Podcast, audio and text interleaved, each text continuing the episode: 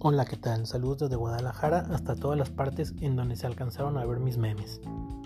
Así es, soy Rodo, el novio COVID como ya me dicen actualmente, y les voy a contar en resumen la historia detrás de la primer boda en tiempos de COVID, esto entre comillas, al menos así la titularon en redes sociales.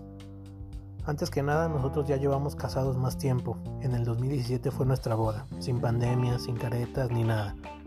En ese tiempo contratamos a una wedding planner para que nos echara la mano con eso de la planeación. Total que ellos y en general todo el gremio en la organización de eventos sociales, banquetes, graduaciones, etc.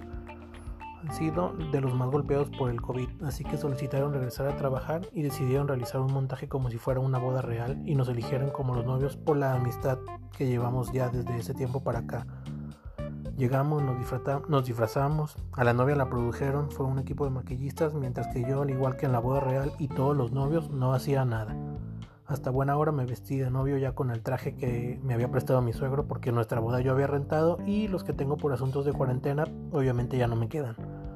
Llegaron los medios, llegó Televisa, Mural, no recuerdo qué otro canal y cuando estábamos listos nos trasladamos a una capilla anexa a la hacienda donde creo que el que la hizo de sacerdote tiene un negocio de mobiliario.